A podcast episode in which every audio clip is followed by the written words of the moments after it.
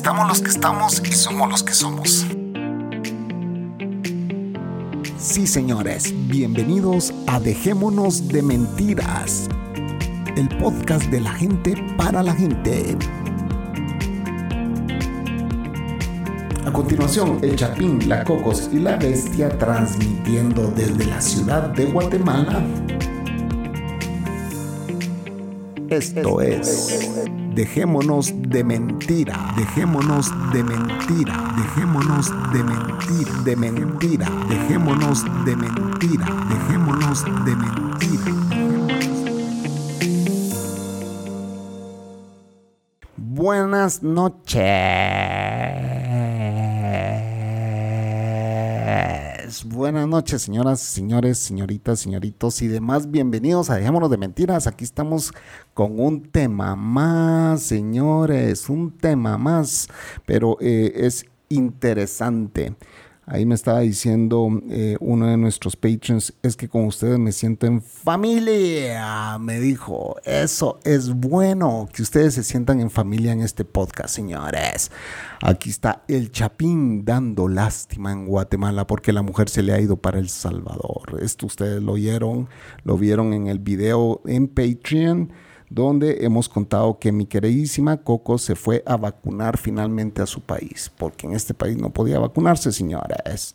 Pero bueno, en Estados Unidos están desperdiciando vacunas y de eso vamos a hablar un poquito con nuestro invitado especial. Es un honor tener a otro podcaster en este podcast. ¿Y por qué es un honor? Porque este podcaster sabe lo que es ser un podcaster les quiero presentar a mi amigo Luis del podcast Desde la Línea. Hey Luis, bienvenidos a Dejémonos de Mentiras. Me siento, como que, raro, ¿no? Y, gracias, de verdad, para mí es un honor estar aquí. Este, había escuchado tanto de ti con Manolo, saludos. Este, me imagino que cuando hablemos de mí hablaremos bastante de Manolo, pues estamos ahí como cruzados, no, fue el sensei, como digo yo. Yo, yo acabo de decir que la audiencia y todos los visitantes, que son casi que 10 los últimos que han venido a este podcast, casi todos son puertorriqueños. Y eso se lo agradezco yo a Manolo Matos, porque Manolo Matos nos ha hecho mucha propaganda en Puerto Rico, que se ha convertido en el segundo país que más escucha este podcast. Así que Puerto Ricans, aquí está el Chapín entreteniéndolos, buena onda. Hey, Luis, Luis es otro puertorriqueño que vive en... Virginia, estoy. Virginia. Ay, hay muchos salvadoreños, señores, en Virginia. Sí, sí. Tuvimos muchos fans que vivían en Virginia, salvadoreños y guatemaltecos viviendo en Virginia. Un frío de la gran puta Virginia, muy cerca de Washington. Eh, es un estado encantador, tengo la oportunidad de conocerlo. Eh, está a la par de Washington. Básicamente, hasta hay cementerios en Virginia que le pertenecen a Washington, ¿sí o no? Sí, sí, literalmente una hora Depende del tráfico, dos horas. Vamos a correrlo a dos horas, pues una hora y pico. Una hora y pico. Una vez nosotros fuimos a una a hacer un blitz de ventas, ¿verdad? De hoteles de, Guatemala y fuimos a visitar Virginia, Washington y cuál es el otro estado que pertenece al Maryland. Maryland, Maryland. Correctísimo. Ya hicimos un blitz de visitas a todas las agencias y, DMCs. Los DMCs son los um, Destination Management Companies, como Travel, em, Travel Express. Eh, bueno, hay muchos, vamos. Carson Bagley es otro de ellos. Eh, y pues a ellos íbamos a visitar nosotros eh, a mostrarles lo que era la oferta hotelera guatemalteca. Y entonces Luis está en Virginia y quiero que me contes y saquemos esto de una vez del podcast. ¿Cuál es tu podcast? ¿A qué se, eh, o sea, cuál es el, perfil de tu podcast y dónde te encuentran, etcétera, etcétera, etcétera?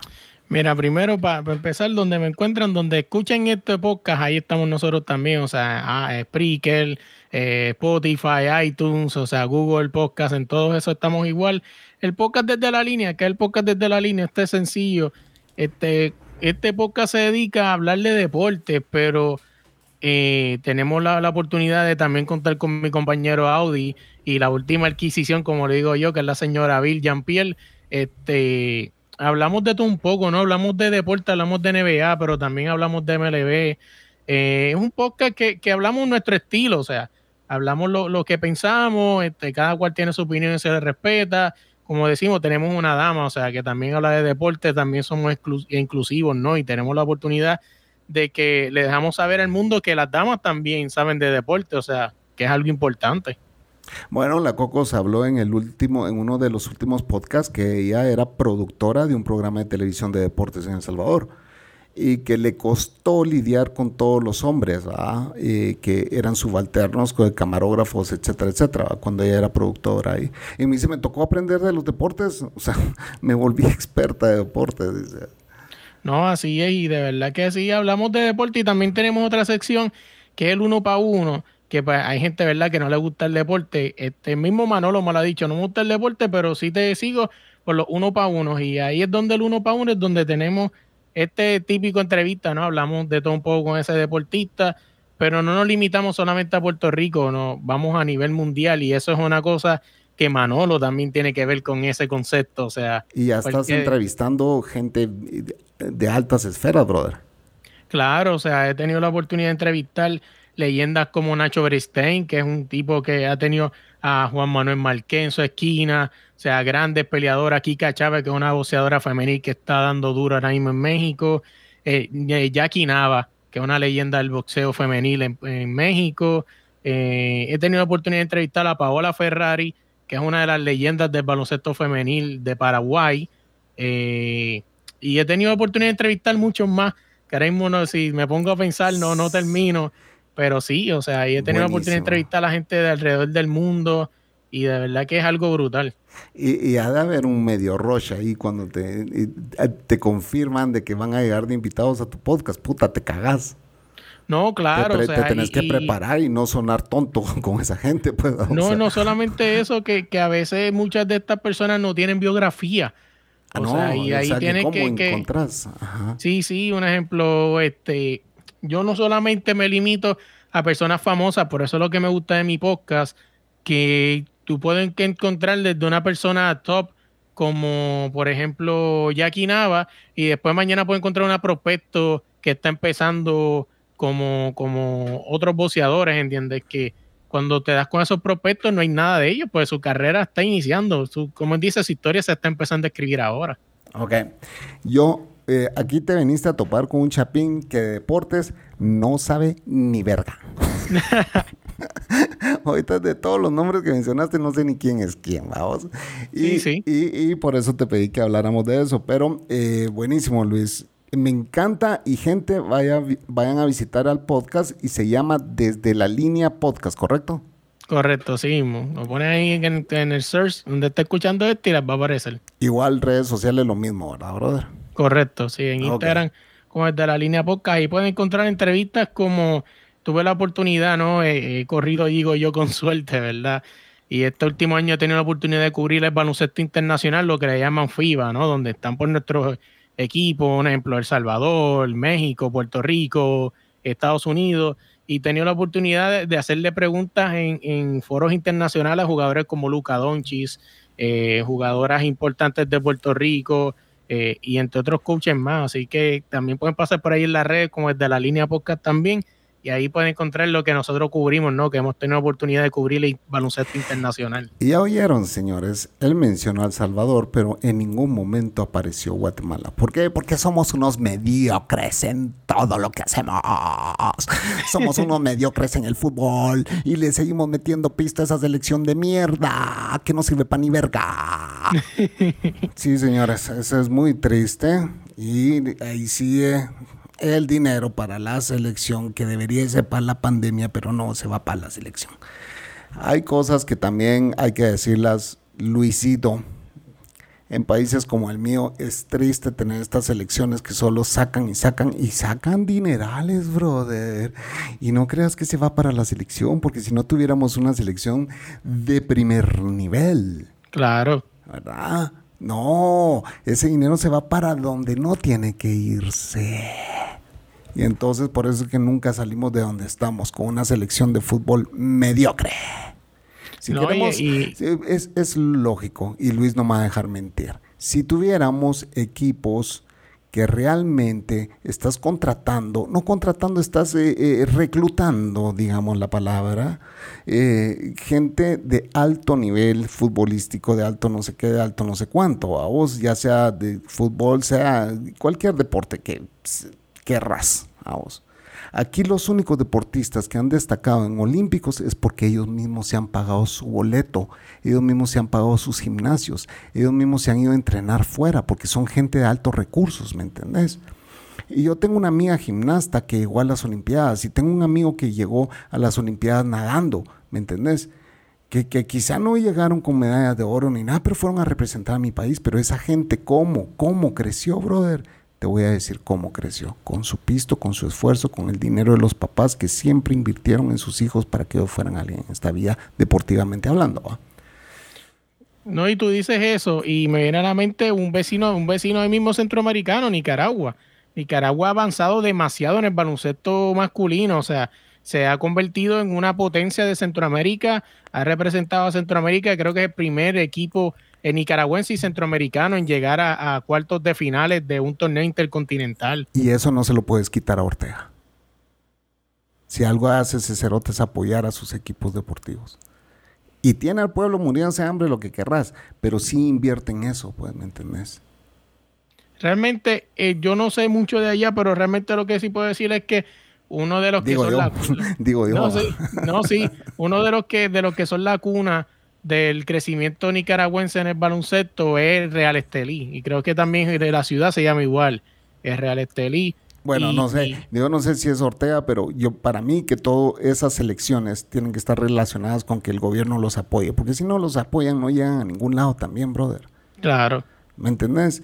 Eh, aquí, aquí el que quiere ser alguien en el deporte tiene que sobresalir solo solo. Aquí hay uno que se llama el Pescado Ruiz, que es un que estuvo en el Galaxy, ¿me entendés? El Pescadito Ruiz, guatemalteco, destacó. ¿ah? Eh, hasta que se meten en clavos y los agarran borrachos y los agarran pedos y, ¿me entendés? Pero bueno, destacan. ¿ah? Entonces, eso es como hasta los artistas, men. Hasta Ricardo Arjona se tuvo que ir a México, ¿me entendés? Para destacar, porque en Guatemala no hubiera sido nadie. Aquí los grupos que se quedan en Guatemala no son gente que va a salir adelante, brother. Tenés que irte fuera para ser alguien. No, sí, o sea, y, y como tú dices, o sea... Y te puedo eh, apostar que eso pasa en Puerto Rico también. No, claro, o sea, y si nos vamos para mi lado, es que es cierto. Pasa todos los días y fíjate, podemos entrar un momento ahí en el deporte en Puerto Rico. El problema del deporte en Puerto Rico, eh, yo antes de empezar a hacer entrevistas pensé que era que, tenía una mentalidad, pero cuando entré a entrevistar, tuve la oportunidad de entrevistar eh, gente que son preparadores físicos y ellos me llegaron a decir que ya niños de 7, 8 años ya tenían la mentalidad clara que si no eras el favorito de fulano no ibas para ningún lado. Y por eso los chamaquitos preferían irse a tirar puntos, tirar droga en el punto, hacer otras cosas y no se pues, dedican al deporte, pues ellos mismos decían desde chamaquitos, o sea, desde 8 o 9 años como que pues, si no soy favorito del coach o no soy nieto de fulano, no me van a dar el break. Mira, las historias como las de Maradona, Messi, bueno, Messi fue eh, quizá un niño privilegiado cuando fue pequeño, no estoy seguro, pero, pero Maradona no lo fue, ¿me entiendes? Como Cristiano Ronaldo tampoco lo fue, vamos. Y ellos, ellos, esas historias de esa gente que sobresalen, entonces sí es uno en un millón. Pero créeme que así como ellos, así como Messi en Argentina, hay miles de niños que son buenísimos, pues, y que hacen un proceso de selección, vamos. Y ahí ves a un Canigia, ahí ves, eh, ni me acuerdo los nombres de, de, los de la selección de Argentina de, de los ochentas, pues, y noventas. Pero ahí ves a toda esa gente que salieron de abajo. Pero aquí en Guatemala vos sabes quiénes son los de la selección. El amigo Sutano Melengano, primo del ministro de no sé qué putas, pues. No, y que, y es que así no, no va a avanzar nada. Y entonces muchos chamaquitos que están esperando esa oportunidad no se les va a dar nunca. Nunca la tiene. Nunca la tiene y nunca la va a tener, pues, ¿me entendés? Es, triste. Es algo triste, algo que se ve en todas partes. Quizás algún ignorante este, que esté, este, esté en, enclausurado, ¿no? En su burbuja. Diría, ah, eso solamente pasa allá, en esos países ¿cómo es que le dicen tercermundista, verdad? Ya esa gente, ah, esa, esa gente de allá de Centroamérica, eso nada más pasa allá, cojones, eso pasa en todos lados, el favoritismo está en todos lados.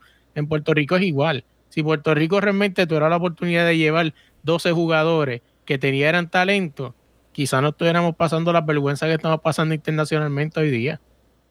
Y, Puerto Rico se caracteriza por tener un montón de buenos deportistas en todo sentido. Hay buenos beisbolistas, hay buenos boxeadores, o sea, hay calidad de deporte en Puerto Rico. Claro. Hay talento, talento. Claro que sí, y en la música también. O sea, no te creas, la música, yo conozco muchos músicos que, que tú dices, wow, ¿y por qué no? O sea, el mejor ejemplo, vuelvo y traigo el podcast a, flote. Yo he tenido oportunidad de entrevistar grandes cantantes que, que están empezando y yo digo, y se los digo, tú eres para estar sonando en los top 40. O sea, no fulano, no mengano. Y no tengo nada en contra de fulano y mengano, pero tantos artistas que yo soy fanático, tantos artistas que yo tengo en mi playlist que son gente que son desconocidos, y tú los escuchas y te dices, wow, esa canción está a nivel de fulano y fulano, ¿y por qué no están ahí? Sí, y, como vos y como te digo, ah, o sea, incluso Arjona aquí le tiraban tomates cuando salía a cantar, pues.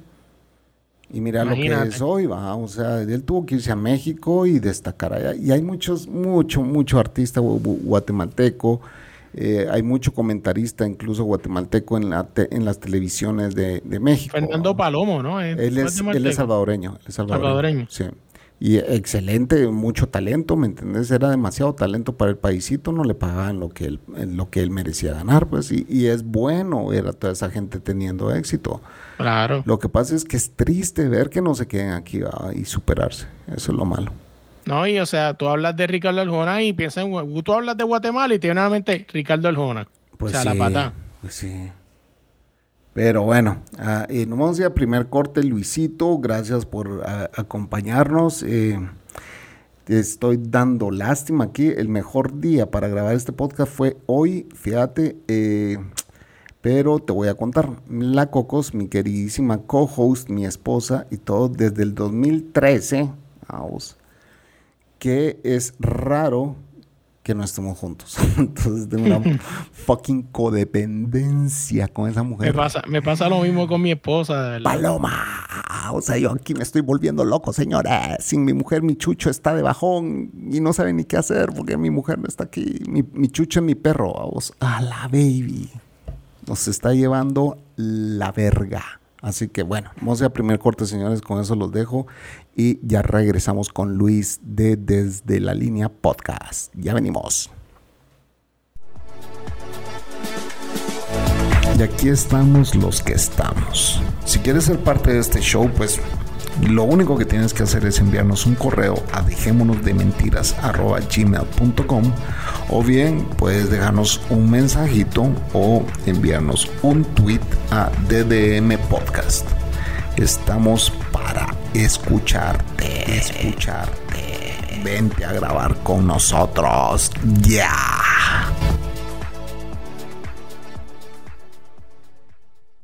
Oye, mi nombre es Luis, soy del podcast Desde la Línea. Estoy aquí con Chapín del podcast Dejémonos de Mentiras. Así es, mi querido Luis. Qué bueno que aceptaste esta invitación porque, bueno, eh, ya vamos a entrar a un plano más personal, pero eh, no cayendo en, en, lo que todos están pensando aquí. Va.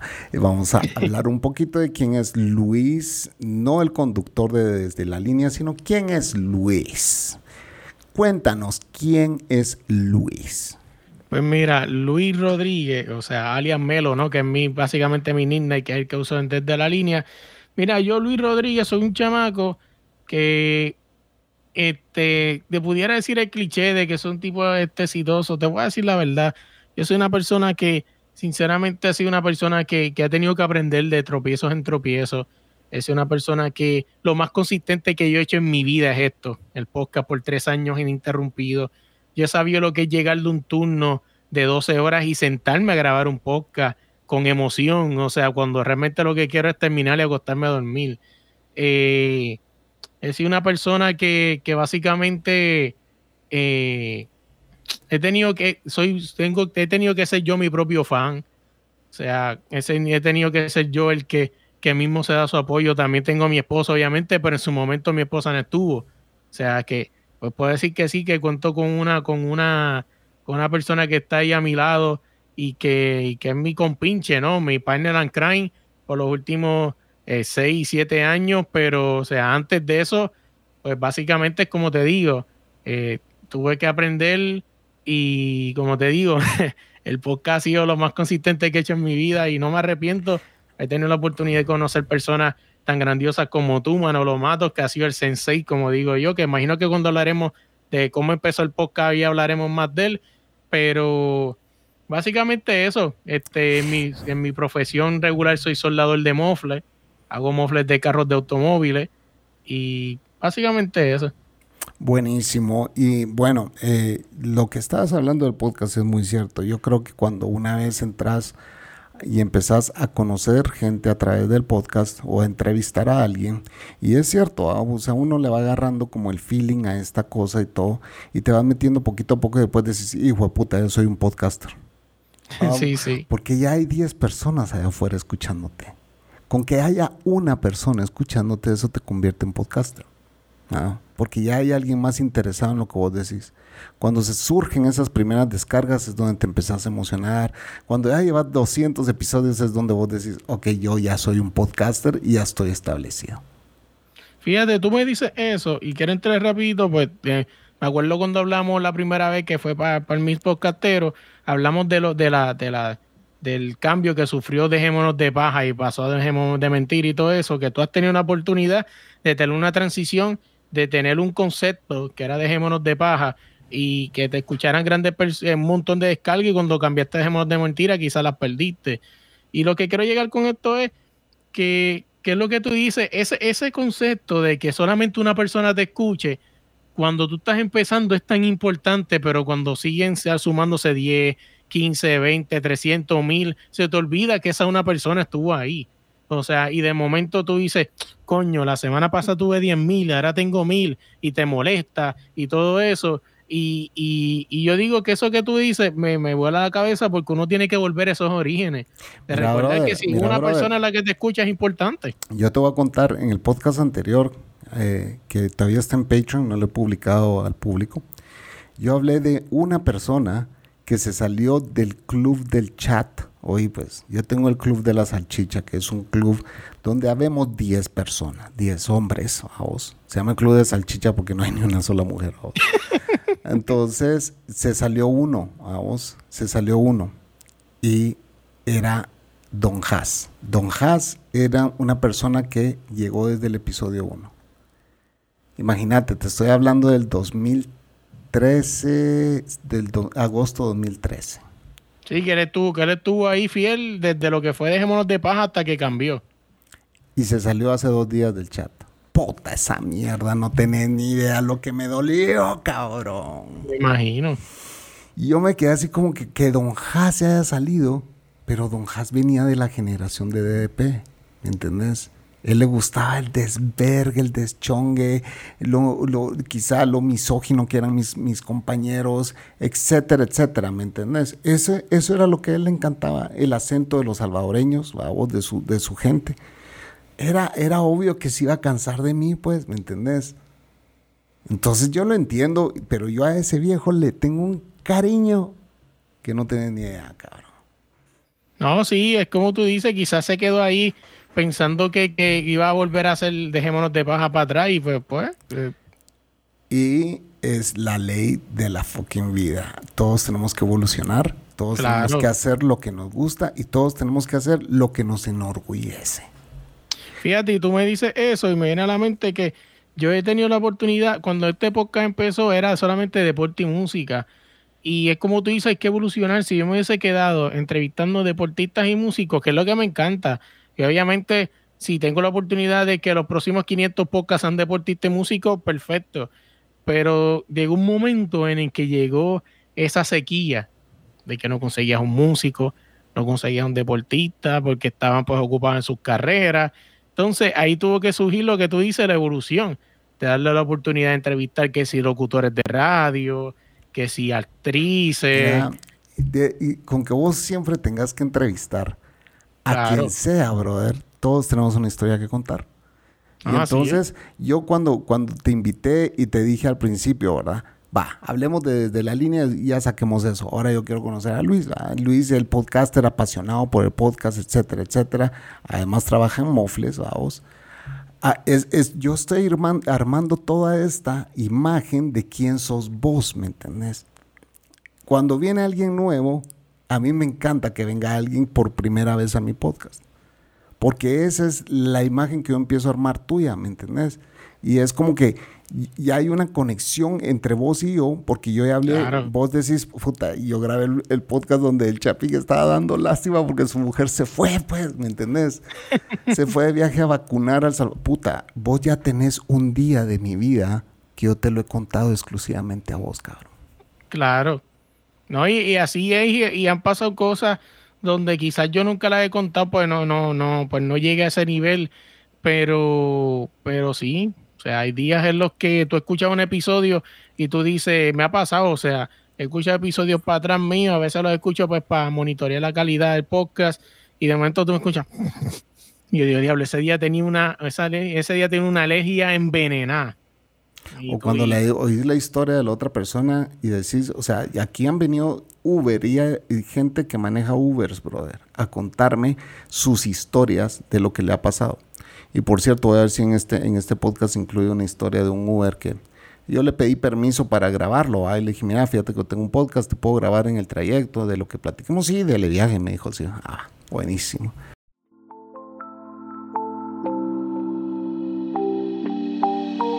Bienvenidos al segmento Filosofando con el Chapín. Disfrute de este minuto de filosofía.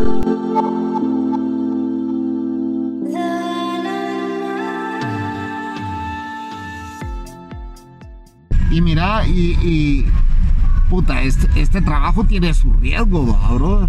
¿En qué sentido? O sea, bueno, primero con el contagio. Ah, bueno, ya me contagié el año pasado. Ah, sí. Yo estuve 18 días en la casa, encerrado totalmente. Porque llevé el virus a la casa, lamentablemente. Puta todos madre. contagiados, los cuatro en la casa.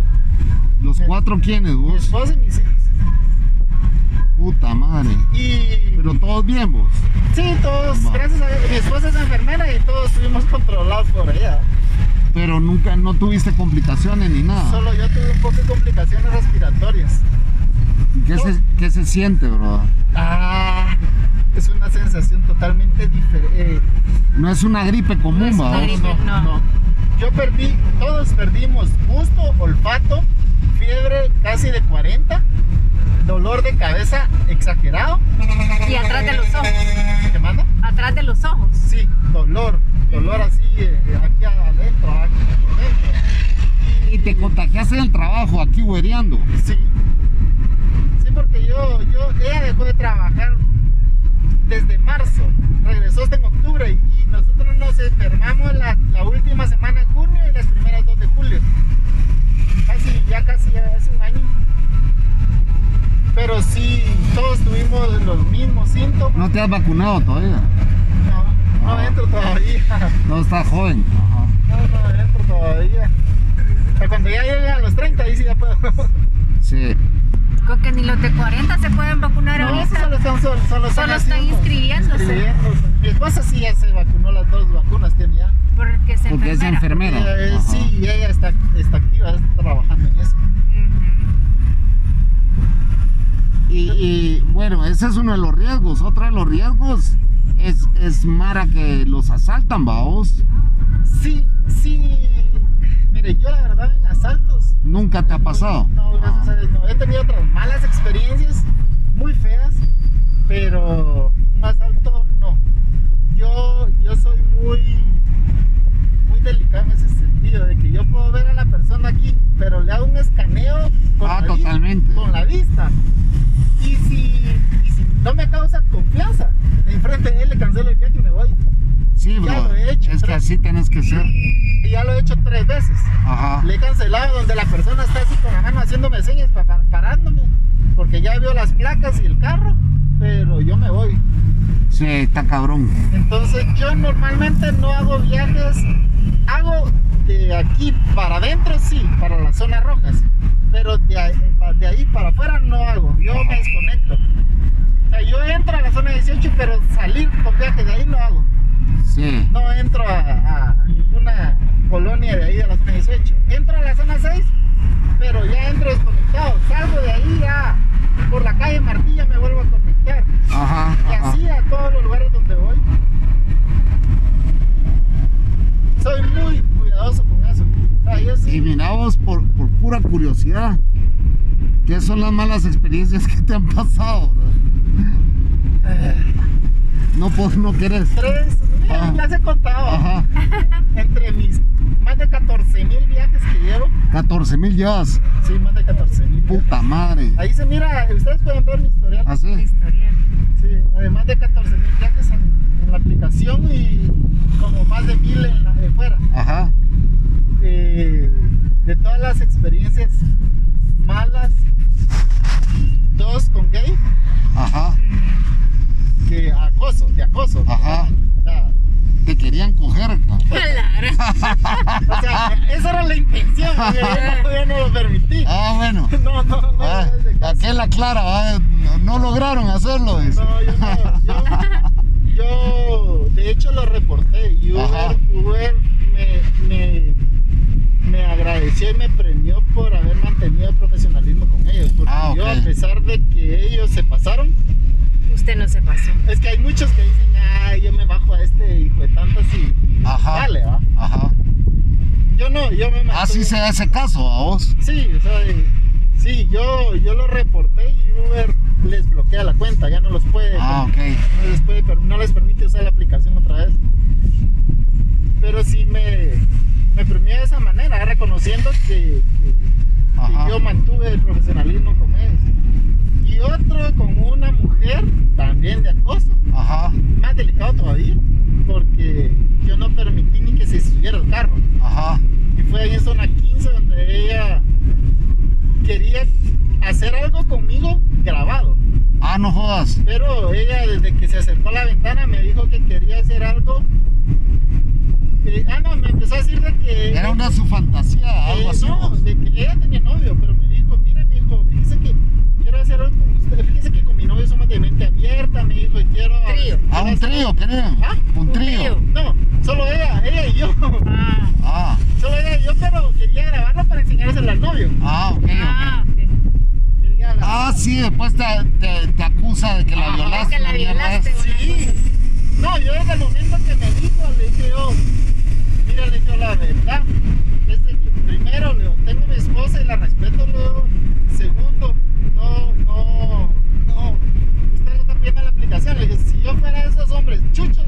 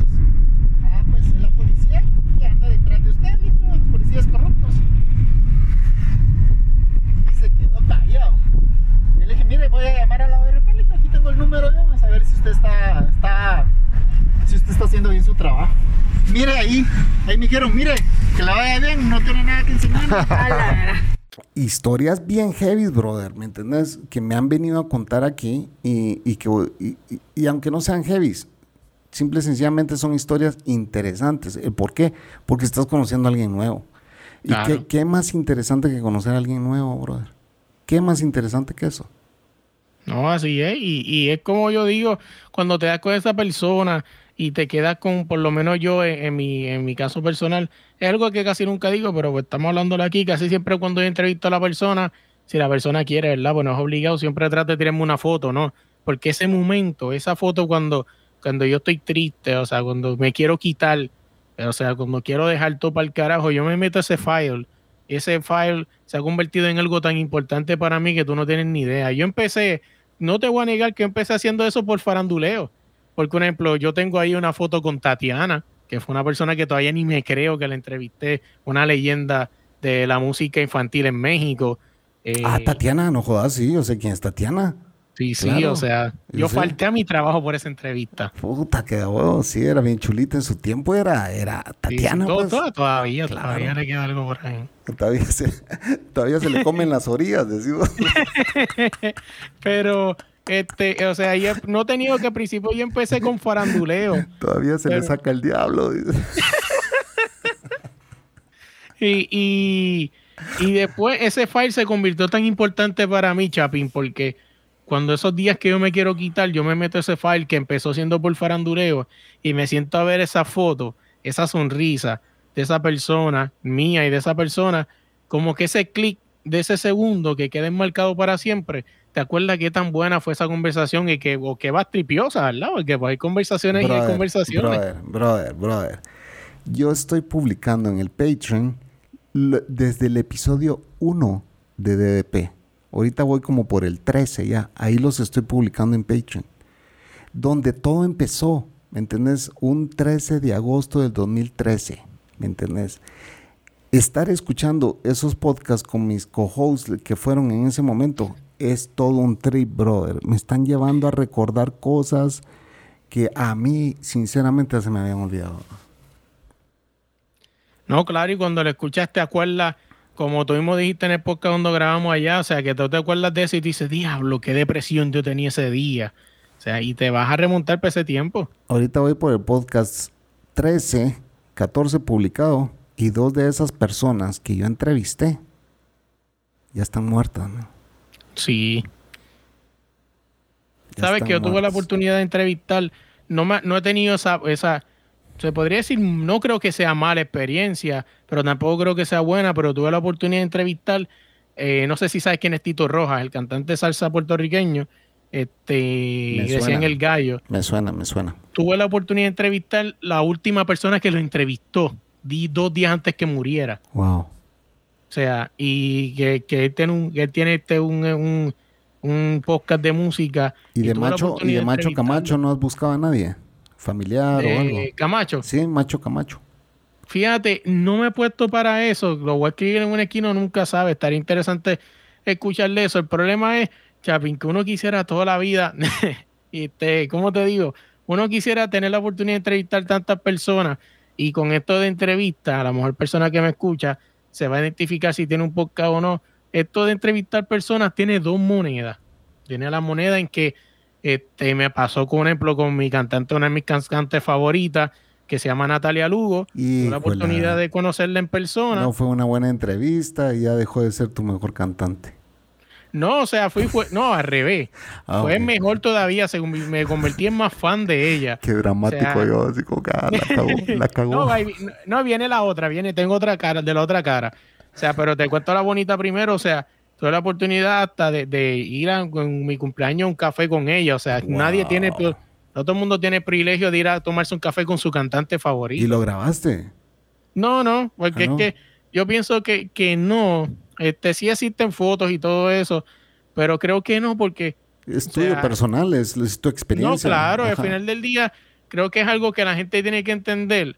eh, que hay que volver para los tiempos en los que los recuerdos queden en tu memoria o plasmados en una foto. Cabal. O sea, hay gente que va a los conciertos y prefiere grabar el concierto entero antes de disfrutárselo, caballo.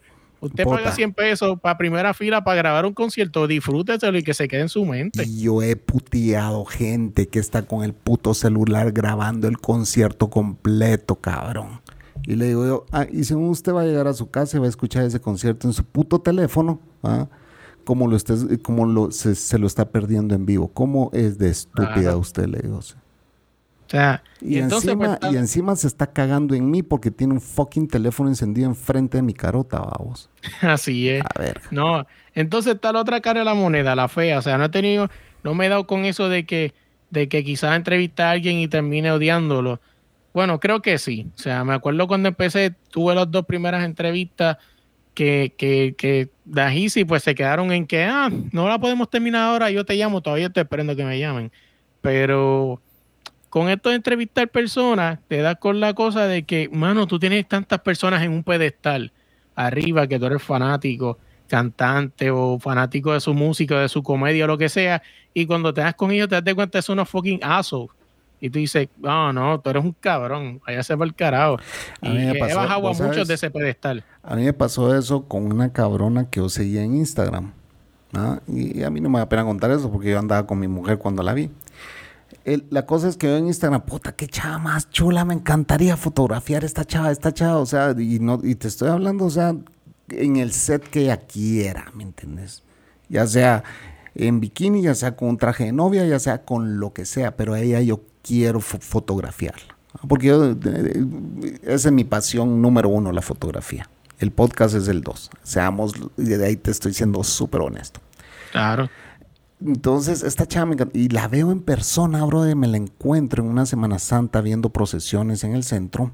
Y le digo yo, le digo a la Cocos, a mi mujer, esa chava es la que yo sigo. Le dije, sí, se llama fulana y tal y todo. Y siempre he querido fotografiarla. Le voy a preguntar si puedo fotografiarla. Entonces llegué y le dije, mira, y yo llegué con mi cámara porque yo estaba tomando fotos de las procesiones, que ahí te voy a mandar a- alguna u otra para que veas eh, eh, mi nivel de fotografía.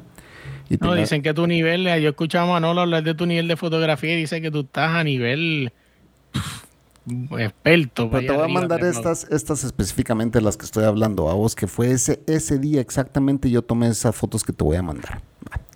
La cosa es que, la cosa es que llego yo con la chava y le enseñé la cámara. Y le dije, mira, este es el nivel de fotografía que yo que yo tomo. ah". Wow, wow, wow, me dijo sí. Y me encantaría fotografiarte. Le voy a dar el número de mi representante. Ah, Ah, qué cabrona. No, no me interesa, o sea, no.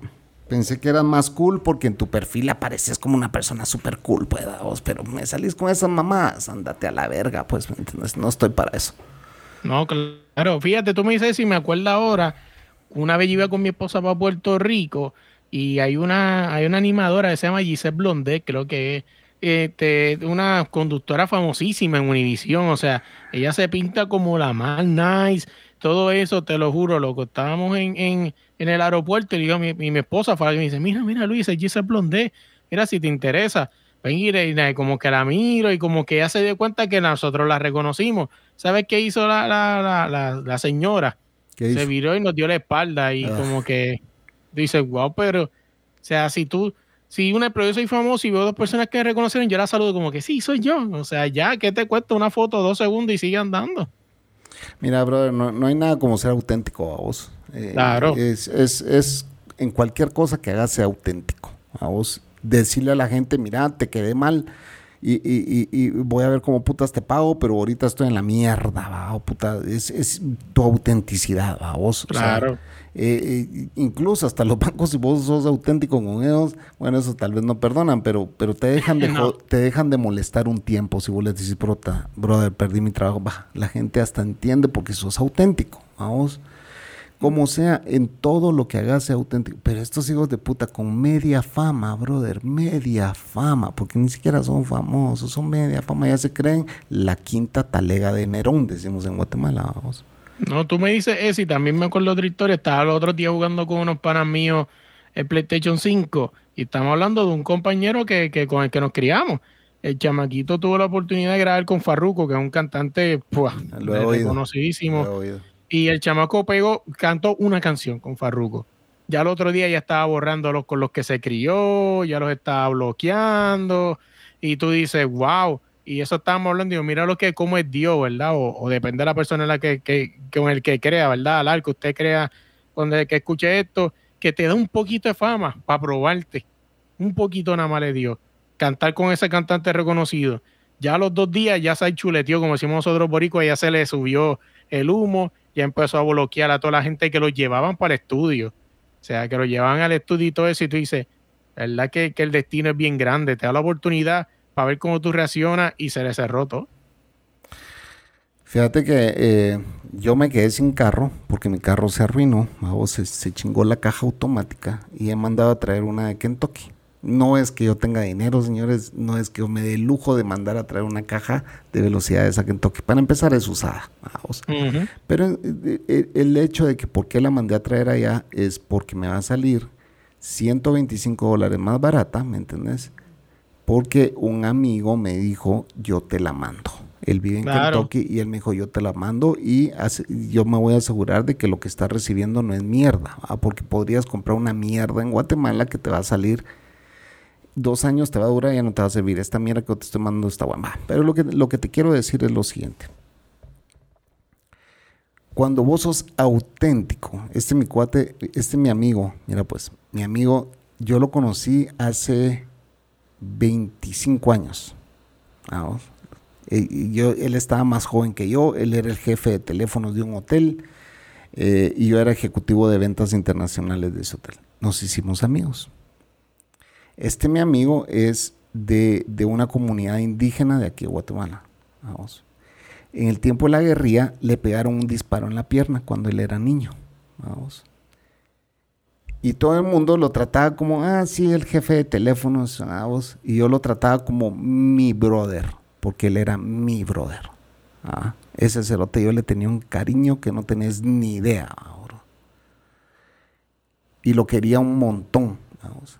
Hoy él me está ayudando, ¿me entiendes? 25 años después, a que yo reciba una buena caja para mi carro, cabrón. eso, ese lazo que él y yo tenemos de amigos, ¿me entendés? Nada lo rompe, cabrón. Es que como tú dices, al final del día tú ni sabes quién, quién sabe que te puede ayudar. O sea, hay un montón de memes por ahí que, un ejemplo, que tú andas en un carro bien exagerado de 200 mil pesos y se te queda en la esquina y viene y te remolca un carro de 3 mil pesos y te dice, ¿qué hacías? Tú no sabes quién te va a ayudar. Yo le dije a mi tío, fíjate vos que necesito ir a sacar una sesión de fotos allá a- al vecindario de él, vamos, a la zona de él. Y me va a tocar pagar tanto de Uber. Si yo te doy ese dinero a vos, te va a quedar unos tus buenos 5 galones de gasolina, pues, ¿verdad? Si vos me haces Claro. ese favor. En lugar de pagar el Uber, te lo pago a vos, le dije. Pero así me voy a ahorrar tanto, le dije. Pero vos salís ganando igual.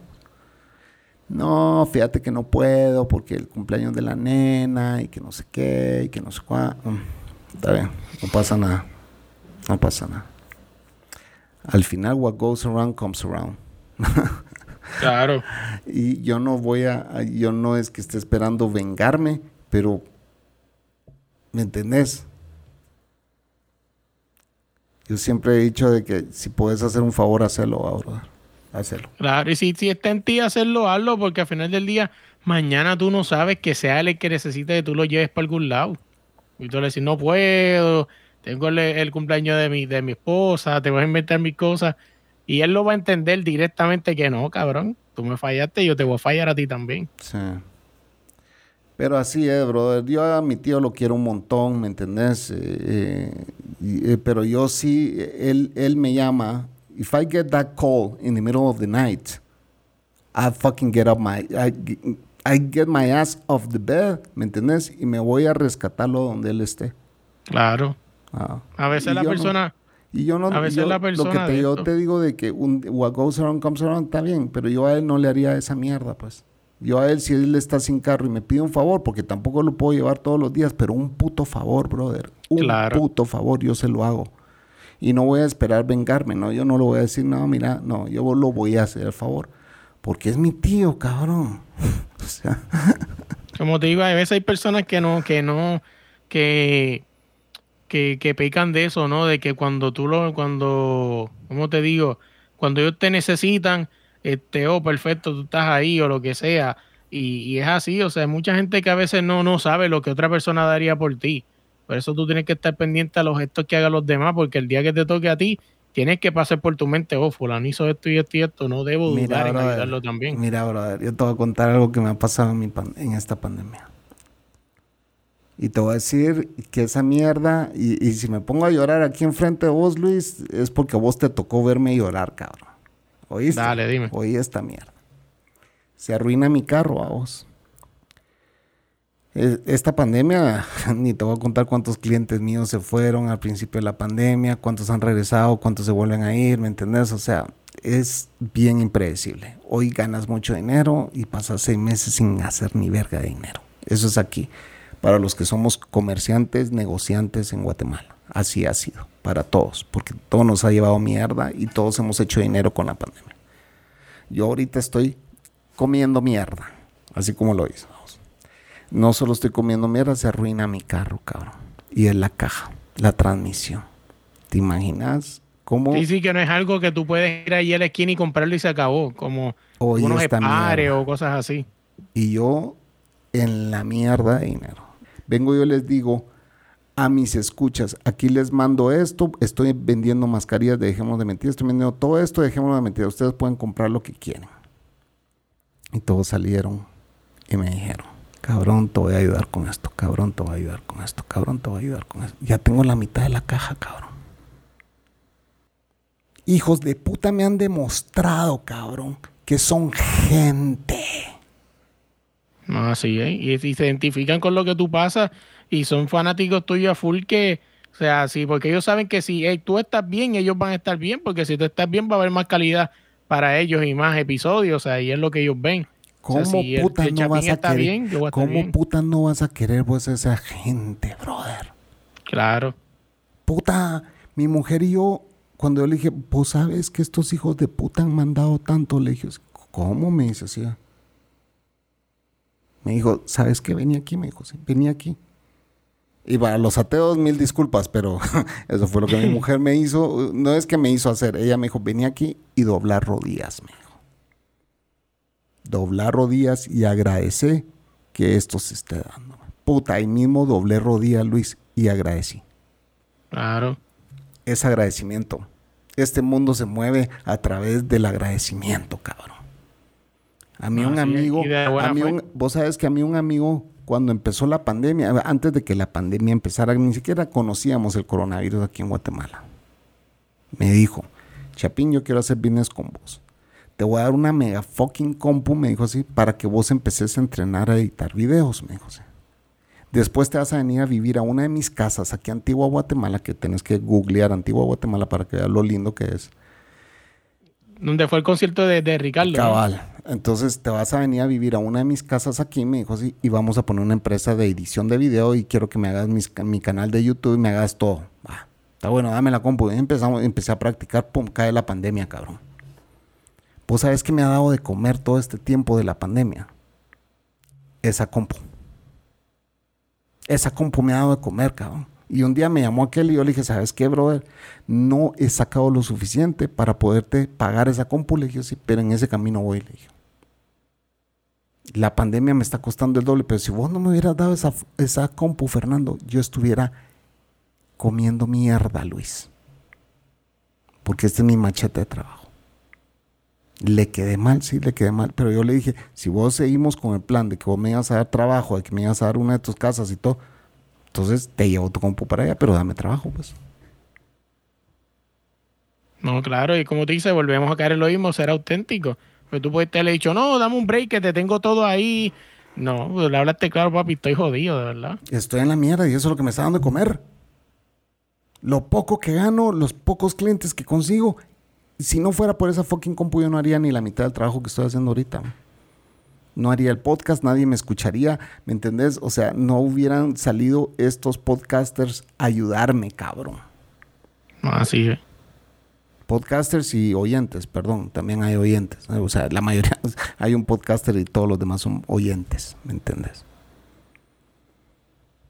Esa mierda, puta, yo, yo amo a la gente que escucha mi podcast, cabrón, pero los quiero, los quiero como hermanos, cabrón. Uno de ellos hablo horas todos los días con él, horas, porque me está entrenando en algo que estamos haciendo juntos. ¿no? Es algo que, que está brutal, como tú dices, o sea, yo por lo menos no he tenido, que yo por lo menos no he tenido esa oportunidad, ¿no? De, de tener algún interés así este, fuerte con alguna de mis escuchas. Ojalá algún día tenga esa experiencia. Pregúntame, pero- pregúntame si yo quiero cambiarle la tónica. No, yo no le quiero cambiar la tónica a mi podcast. Yo quiero conocer gente, brother. Yo ya no quiero divertir a nadie. No me interesa venir a divertir a nadie. ¿Me explico? Me interesa conocer a Luis. ¿Quién es Luis? Para los que no saben, señores, voy a escribir ahorita el escenario que estoy viendo en esta foto. Esto si, si escucharon en un podcast anterior, pues eh, lo van a oír repetido. Y si no, pues esto es muy interesante. El escenario que estoy viendo es el cuarto de Luis. El cuarto de Luis está forrado de camisetas de deportistas atrás de él. Tiene discos de acetato colgados en el techo. Tiene un plasma TV que donde seguro ha de ver sus grandes partidos. Y está sentado frente a su computadora. Este es un fanático de verdad de la música y del deporte. Si supiera que lo de los acetatos no llevo como casi un año, pero mucha gente dice, ah, pero ¿y para qué tú quieres? di-?" E inclusive en, el chat que compartimos, ¿no? Que es del, del- podcast cubano, eh, eh, hace poco salió uno y dijo, ah, pero ¿y quién quiere guardar discos que guardan polvo? Le dije, papi, usted lo que no, usted no sabe lo que es por un disco acetato. Esas bocinas que están ahí atrás están conectadas al, al, al direct drive de, de los acetatos. O sea, tú subes eso, caballo, y no hay Spotify, no hay Apple Music que supere la calidad de un acetato bien afincado. que suene con el sonido especial de un acetato. Porque el sonido es totalmente otra cosa, brother. Es otra Ah, cosa. sí, ¿eh? Yo tenía un acetato de Supertramp que ese hijo de puta lo cuidaba. Nadie tocaba ese disco, cabrón. El que lo tocara, si yo le encontraba una huella encima, puteaba a cualquiera que haya llegado a mi casa, cabrón. porque ese disco nunca lo quería yo rayar, ¿me entendés? Y fue el regalo de un rockero guatemalteco para mí cuando tenía 14 años. Me dijo, este disco es para vos, me dijo, porque a mí me encantaba Supertramp. No, es así, yo digo que yo los discos los pongo un ratito, una pasada, y van guardados para atrás en su cover y todo, o sea, y, y es así. Mira, ¿y, Y cómo en- los pegas ahí arriba? Eh, ¿Tenés, ¿Cómo los tenés pegados? con, con un alfiler, con algo, lo, con lo, tú sabes que venden con lo que la gente lo pone los clipboards en la pared, que es un alfiler con un puntito que viene rojo, azul, whatever. Ajá, ajá. Lo que pasa es que yo lo pongo clear y pues ahí no, pues al ser clear no se ve que tiene algo aguantándolos arriba. Ok, ok. Y, ok. y está, y está, lo que pasa es que no se ve, pero está lleno de estrellas flu- flu- eh, fluorescentes. O sea, que un ejemplo, si tú apagas la luz, pues se ve como si tú eras un techo. Y pues eso es un viaje mío, como que mirar para arriba y decir que tiene cuando, yo fumaba, cuando yo fumaba motos, así tenía mis cuartos también, bro. ah, pues creo que eso es lo que me falta, quizás para irme el viaje de verdad. Pero, o sea, sí. Y en las camisas, de verdad, eh, eh, las camisas que, las que para las personas que pues, estén escuchando esto, hay una ahí de Messi, de Kobe Bryant, de Yadier Molina. Pero hay una en la esquina acá, que obviamente la gente no la va a ver, pero está acá a mi esquina derecha, que es la roja, que dice 25 y Quiñones. Quiñones, Es- ajá. esa, esa camisa es la primera que marca el inicio de algo que yo quería hacer. Primero que quién es Quiñones, una muchacha que se llama Isalis Quiñones, es boricua y es la primera vez que es parte de la primera, de- es parte del primer equipo olímpico de baloncesto femenino que va a ir por primera vez en su historia a las Olimpiadas de Puerto Rico. Wow. O sea, y ella está firmada por la muchacha, tiene su firma y todo eso. Y si tú me dices a mí, ¿con quién te quedas con esa? Porque esa fue una firma y sabe quién es Melo. Claro, porque las demás son camisas que tú compras usadas o la consigues en un thrift o algo así, pero esa no, esa es tuya. O sea, esa es, dice para Melo, del el podcast desde la línea, que está autografía de la persona sabe quién tú eres, que creo que es la más especial de todas. A huevos, a huevos. A nosotros en el, en El Salvador, cuando empezó Dejémonos de Paja, la gente nos escribía, ala, y nos enca- me encantaría conocerlos, eh, por lo menos al Chapín y al Pollo, decían así, vamos, que era mi co-host. Y el, y el pollo llegaba, conozcámosla, me dice, ay, pues es romper anonimato, brother. Le digo, o sea, sí, Claro. pero conozcámosla, me dijo, sí, esta chavita está toda emocionada, que nos quiere conocer, que no sé qué. Va, si tal en tal lugar vamos a tomar un café, le decía, o sea. Y la chava toda emocionada, vos que iba a conocer al Chapilla. Puta, yo sé como que. Y es que, mira vos, aquí hay gente que se sabe historias que, puta, a mí ya se me olvidaron, pues, ¿me entiendes? Y, y, y yo tengo un fan en especial que es el, el, ¿cómo se llama? El Trenzas. Y ese chavo. Y tengo otro fan, el, el sabe todas las historias de EDP, a vos, pero tengo otro fan que yo le dije, brother, ¿y vos tenés guardados todavía todos los episodios de EDP? Sí, todos por orden alfabético y que no sé qué. que no- Wow. ¿En serio? Le digo, sí, tengo todas las portadas, me dijo, sí. Y, y tengo todos los audios y todo. Y vos los descargabas, todo, todos los descargaba, me dijo. Hasta la fecha voy completo, me dice. Puta madre, le digo, sí. Pues has de tener un disco duro guardado. So- sí, una carpeta especial tuya, me dice. Y vos me podés hacer el listado de ese podcast. Con mucho gusto, mañana te lo mando. me. Ese cabrón me salvó el orden de los podcasts porque yo tenía un desorden en esa computadora, brother. Que ni para qué te cuento. No, Sí, que tú ni en tu vida te imaginabas que en esto era descargando uno a uno de esas locuras. ¿Me entendés? Y, y, y, y, y lo más, ¿sabes qué es lo más interesante de todo? Que vos decís, puta, este cerote, yo le parezco interesante. O sea, que- Claro. ya cuenta que, o sea, yo soy un común y corriente tipo que solo ha hablado de la vida todo el tiempo, vamos. Oye, fíjate, Chapín, me tenía una pregunta rondando en la cabeza ahorita. Y es que tú, me acuerdo cuando dijiste el comentario de que, de que te quedabas con este formato porque quieres conocer personas. Y, y mi pregunta, ¿verdad? Va, porque la tenía en la mente rondando. O sea, ¿tú crees que realmente haber cambiado de dejémonos de paja, dejémonos de mentira, le dio esa seriedad que quizás la que hoy en día te, te, te hacen que estas personas te estén ayudando? Porque quizás a lo mejor si fueran dejémonos de paja, dirían, ¿a quién al final del día, a quién voy a ayudar? Pues si no sé quién es quién. Sabes, sabes, sabes que y cuando yo me pongo a pensar, ¿por qué esta, esta gente, qué, qué le hace ayudarme? Pues, o sea, la Claro, verdad, ¿qué no le tienen hace? que hacerlo si no quieren. ¿Qué, le- qué- qué sintió? ¿Por qué se vio en la necesidad de ayudarme? Y sabes qué es lo que pasa, y me lo dijo mi mujer. Cabrón, vos les ayudas a pasar el día, pues. Claro. Simple y sencillamente ellos están en su trabajo y vos haces que esa hora, ¿me entendés? Sea mucho Sea más amena. Sea mucho más amena. Puta, ahí es donde vos te das cuenta, Luis, que no ha sido en vano tu trabajo. No, sí, el o sea, ya- editar, vos sabes, vos como podcaster sabes lo que implica tener un podcast, cabrón. Si alguien Claro. sabe de qué puta estoy hablando ahorita, sos vos. no, claro, y ser consumidor, porque tú no puedes ser podcaster sin haber sido consumidor. Sin consumir. Porque, este, fíjate, un, podemos meternos por ahí un momento a ese tema que me parece interesante, y es que hoy día este, está llegando la monetización, ¿no? O sea, la, la monetización de los podcasts, y yo no tengo problemas con eso, pero el problema es que es como yo digo, entonces estás descuidando a todos tus seguidores que fueron fanáticos tuyos y ahora porque no te van a pagar un dólar no le, le estás dejando de dar la calidad No. que le estás dando antes. No. ¿Sabes por qué? Porque tu podcast sigue siendo público. Claro. Eso, eso nunca puedes dejar de, de hacerlo. Que tu podcast sea siempre público. Manolo lo ha dicho en sus podcasts. Dice que él conoció un podcast donde alguien decidió, pero también te pones a pensar en lo siguiente. Cuando vos tenés un sitio web, porque yo lo tuve, ah, yo, he tenido mis podcasts alojados en sitio web. Vos llegás a de- eh, www.dejémonosdepajas.com, era mi dominio. Dejemos de mentiras. punto- e- ese era mi y sigue siendo mi dominio. Entonces, lo sigo Yo, yo compré uno, pues pensé en un viaje en algún momento montar uno, pero vi que es bien difícil. Lo sigo pagando. Oye, pues entonces lo que yo te quiero decir es lo siguiente. Cuando vos empezás el podcast, lo hiciste para tu público en general.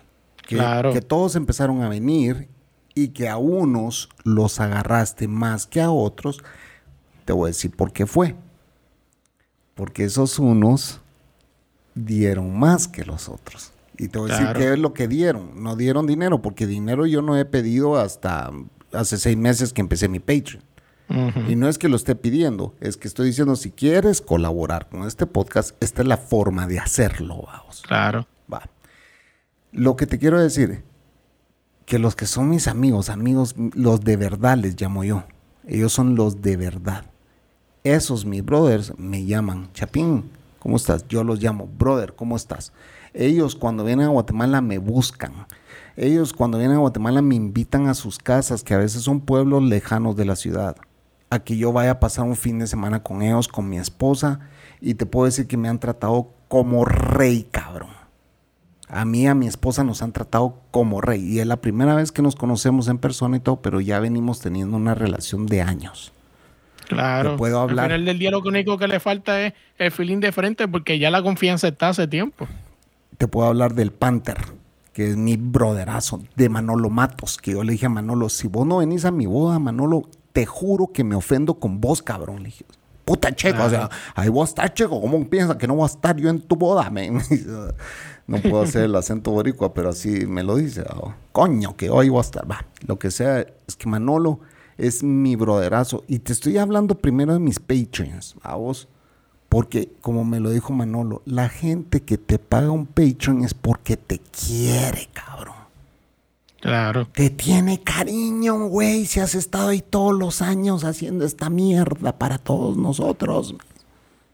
Es como cuando yo me meto a escuchar Cucubano, yo disfruto los podcasts de Cucubano, pues, y ahorita le está, el, el fin de semana le dije a Manolo, puta, ¿cuándo va a salir de 300? Este fin, esperándolo estoy, le digo.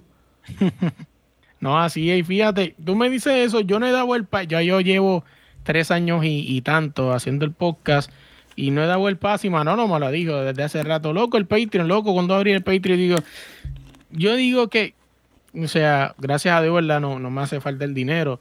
Pe- Pero este, yo digo que no sé por qué este, no quiero hacerlo. O sea, quizás lo haga en el futuro, quizás no, no sé. Porque va a llegar Pero su sepas- tiempo, va a llegar su momento. Yo no, yo no tuve Sí, sí. Patreon durante, imagínate, desde el 2013 estoy.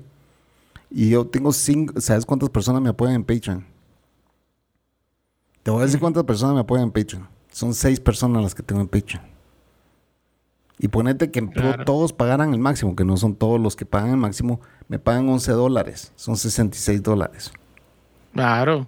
¿Sabes qué son 66 dólares para mí en Guatemala? Sí, sí. Es mucho. una fucking gran ayuda. Por lo menos para el fucking internet aquí, cabrón. No, así es. Y fíjate, yo no he pensado en hacerlo, pero por donde iba, de lo que iba el comentario era, por ejemplo, hay gente que con esto del podcaster, o sea, yo soy podcastero y, y también soy escucha, este, soy listener, o sea, escucho también. Y, y yo digo, yo, mano, yo paso por tantas cosas. Mejor ejemplo, no sé cuándo salga esto, por ejemplo, este domingo, se supone que es cuando yo grabe y no voy a grabar porque tengo algo que hacer acá en mi casa. ¿Tú crees que voy a dejar a mis listeners sin escuchar el lunes un podcast? No, yo le voy a zumbar una entrevista y con eso los cuadros, porque yo respeto a la gente que está esperando lunes tras lunes o jueves tras jueves este, un episodio, porque yo soy listener también y estoy acostumbrado con lunes a un episodio y de momento ellos no lo subieron porque nos vamos de vacaciones. Cabrón, ¿cuántas veces yo me fui de vacaciones para Puerto Rico y tú nunca te enteraste? Porque yo trabajé extra, Flow Televisión, ¿no? Que en televisión no sé si allá en tu país es igual, pero en Puerto Rico en, en Navidad ellos graban todo y se van de vacaciones y tú nunca te enteras que se fueron de vacaciones. Sí, Hoy en día sí, por las doble. redes y todo eso. Mira, brother, si a mí uno de mis problemas era, era si, si algo me podía amputar y, y- y- y casi que te puedes hacer enemigo mío, es que me dejes plantado para un podcast. Claro. Y, más, y más si ya anuncié yo que iba a entrevistar a fulana, ¿me entendés? Y la fulana nunca Así apareció y nunca me contestó ni verga. ¿Sabes qué, fulana? Come mierda, les he dicho en el podcast. Te estuve esperando y nunca No, llegaste, sí. así que hartate tu propia mierda. Te anuncié, habíamos quedado y todo. O sea, ya no me interesa, pues. Porque No, es tú- insultar a tus listeners. Que tengas 10, 20, 30 mil listeners, no importa Claro. la cantidad que tengas, pero no, no te cagues en ellos, pues. No, y fíjate, tú dices eso y los listeners es algo que también he aprendido, como estamos hablando hace rato, que me quedé en eso, que es que cuando tú tienes, llegas a los mil listeners, a los 20 mil, a los 100 mil, a lo que sea, cuando baja, como que te agüitas, o sea, o te pones triste. No, o sea, es como, como estamos hablando, tienes que volver a pensar de que un listener, que aunque tenga uno, ya te escucha uno, o sea, Mira, sabrá Dios cuántos podcasts hay por ahí que nadie los escucha. Ya aprendí, hasta tengo en la introducción de mi podcast dice, estamos los que estamos y somos los que somos. Es que así debe ser. Así Y te digo que yo soy víctima de eso. Te digo, yo te estoy hablando esto y yo soy víctima de eso. Sí. O sea, no te lo voy a negar porque para qué vamos a hablar mentira aquí. O sea, uno Es- es víctima de eso. De es- momento tienes un buen episodio con 500 views, de momento tienes uno con 25 y tú, puñete, y que 25. No, cabrón, 25 es mejor que nada. 25 te están escuchando, cabrón, y esos 25 te van a escuchar siempre. Y ahí están y son fieles a vos y no se han ido, pues.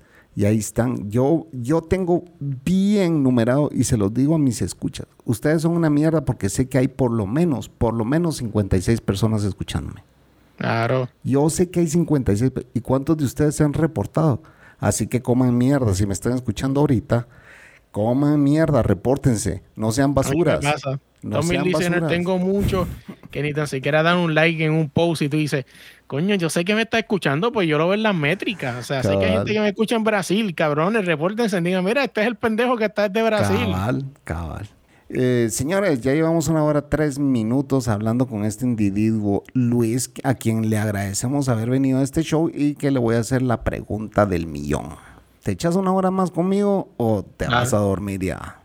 Claro que sí, vamos a darle, vamos a darle. Todavía falta hablar un par de cosas. Podemos hablar de las vacunas. Eso es, señores. Oigan, va a haber una segunda parte de este interesante episodio. Así que Luis se queda con nosotros. Yo me voy despidiendo. Les mando un gran abrazo. La Coco se fue a vacunar. Ojalá mande foto. Les vamos a mandar esa foto a todos ustedes para que vean que la Coco ya se vacunó. Yo no me he vacunado porque no hay vacunas en Guatemala, pero sí me voy a vacunar. Les mando todo mi cariño, mi abrazo. Y así que, Luis, esto fue Dejémonos de mentira. Así es, mi querido Luis. Desde la línea podcast, vayan y búsquenlo, señores. Buenas noches.